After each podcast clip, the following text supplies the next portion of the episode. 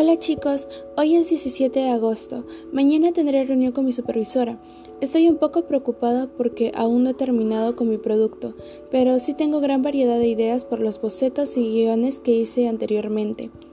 Respecto a este episodio, solo quería mencionarles que ya voy en la diapositiva número 108 y hasta ahora la herramienta curva ha sido mi más grande aliada. Por otro lado, también quería mencionarles que no crearé otra cuenta de YouTube. En mi caso ya tengo una, por lo tanto ahí lo publicaré mi producto. Por último, considero que desarrollé la habilidad de pensamiento creativo al seguir brindando ideas para cada escena y el atributo informada e instruida. Eso fue todo en el episodio de hoy. Recuerda, puedes seguirme en cualquier plataforma en la que me estás escuchando. Si estás en Spotify, puedes marcar en seguir si así lo quieres. Nos vemos.